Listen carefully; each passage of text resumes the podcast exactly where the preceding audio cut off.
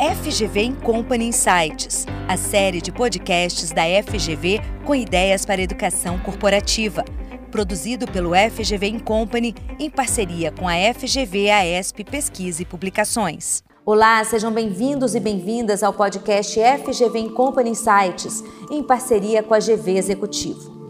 Uma empresa pode ser lucrativa, mas na realidade pode não estar criando valor para os acionistas. Para garantir um crescimento verdadeiro e a longo prazo, é preciso seguir uma metodologia e saber quais os fatores que realmente ajudam a criar valor. No episódio do FGV Company Insights de hoje, vamos falar sobre a importância da criação de valor na gestão. Para tratar desse assunto, eu converso com Oscar Luiz Malvesse, que é consultor e professor doutor da Fundação Getúlio Vargas. Professor Oscar Luiz Malvesse, muito obrigada aí pela sua participação aqui no nosso podcast. Eu que agradeço a receptividade e a oportunidade. Bom, vamos falar sobre criação de valor. O que é isso, professor? Né? E qual a importância de usar a criação de valor? Então, eu me dedico há bastante tempo, já mais de duas décadas, sobre o tema. Né? É, esse é um tema desenvolvido especificamente nos Estados Unidos, aí pela década de 70, muito usado globalmente. Então, uh, esse, essa metodologia, diferente da metodologia tradicional, ela busca responder se uma empresa cria valor. E quando que uma empresa cria valor? Ela cria valor quando você consegue entender que ela tem que remunerar o custo de oportunidade do acionista. Ou seja, a empresa investe em ativos, a, empresa busca recursos no mercado, a empresa tem resultado.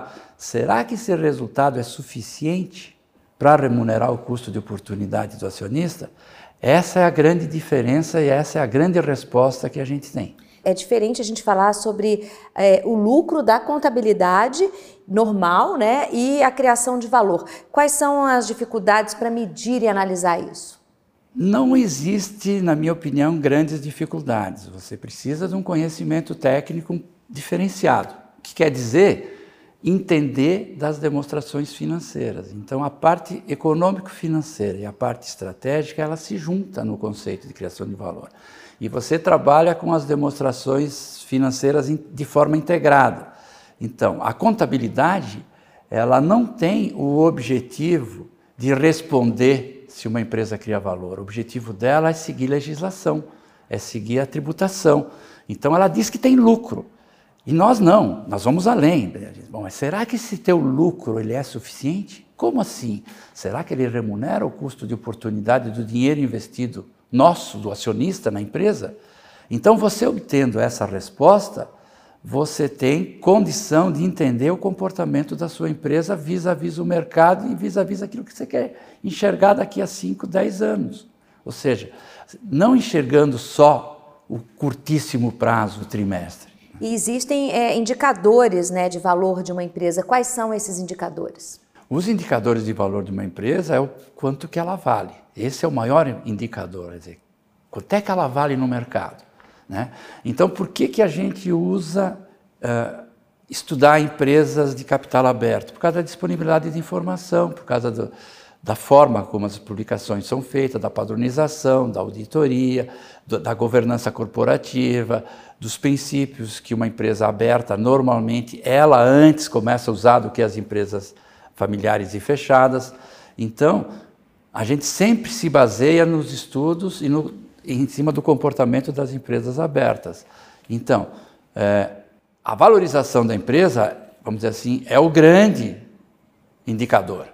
Mas para você ter a valorização da empresa, você precisa estudar os indicadores que fazem que uma empresa melhore o resultado, melhore a geração de caixa, que isso seja fidedigno e que isso responda algumas perguntas que antigamente não se pensava. E é isso né, que o professor agora está lançando, né, o, o, livro Como Criar Valor, é exatamente esse estudo é, de 2012 a 2021 das empresas que compõem é, o IGC, o Índice de Governança Corporativa da B3, que está no, no livro. É isso, professor? Como é que foi esse estudo é, e do que, que ele se trata é, na prática?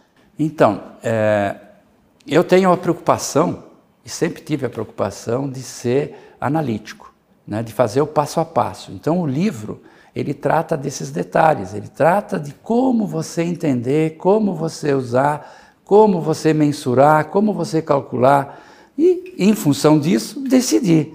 O grande detalhe da história é decidir. Então, mas para você decidir, você tem que estar com informações é, amplas e que te deem consistência. Então, eu tive a preocupação de apresentar no livro exemplos exemplos aonde eu faço passo a passo o conceito, a solução, explico direitinho.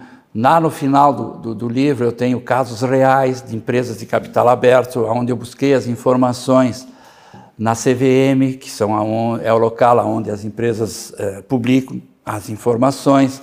Então, o livro tem todo esse detalhamento prático, ele tem uma visão técnica, com certeza, mas passível de ser usada. E tem um detalhe curioso: de 133 empresas que foram analisadas, apenas 16 criam valor. É isso?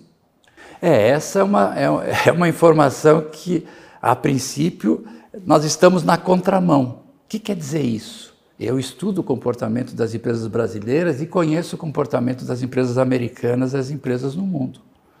Ao contrário, nós estamos aqui no Brasil. Nós temos muitas empresas que não remuneram o custo de oportunidade do acionista, ou seja, destroem valor.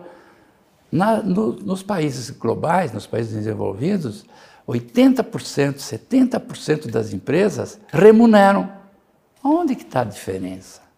É na cultura, é na forma, é na maneira de você enxergar o mercado, nas suas atitudes, na estratégia. E aí eu pergunto ao senhor, é, dessas 16 empresas que, que criam valor, né? qual que é a diferença dela? O que, que faz essas empresas é, é, criarem valor? É a cabeça, que quer dizer a instrução, que quer dizer a forma de enxergar, a estratégia, a visão, a governança corporativa. Então, são vários os fatores que, que, em conjunto, fazem a diferença da empresa A com a empresa B. Então, eu tenho publicado artigos, eh, até certo ponto, eh, contraditórios na visão de algumas pessoas, porque quando você fala a realidade, as pessoas não gostam muito de ouvir a realidade. E a realidade está por detrás das demonstrações, dos números. Independente de eu conversar com a empresa, com a empresa A ou com a pessoa B, você consegue o diagnóstico e você publica esse tipo de coisa. E eu tenho feito isso e tenho ensinado assim e uso isso como maneira de você entender de forma ampla o que está acontecendo com as empresas. É, qual que é a estratégia para criar valor nessas empresas? Né? Qual que é a fórmula, a metodologia? É a pergunta de milhões, mas é. É, um caminho para isso. Olha, o caminho é você entender de forma integrada as decisões tomadas e quanto que essas decisões tomadas estão afetando ou não desempenhando o resultado. Então, eh, a metodologia se preocupa em você dar indicadores, cálculos que você tem mais precisão. Por exemplo, qual é a capacidade que a empresa tem de gerar caixa? Como é que é o ciclo da empresa, o ciclo financeiro da empresa?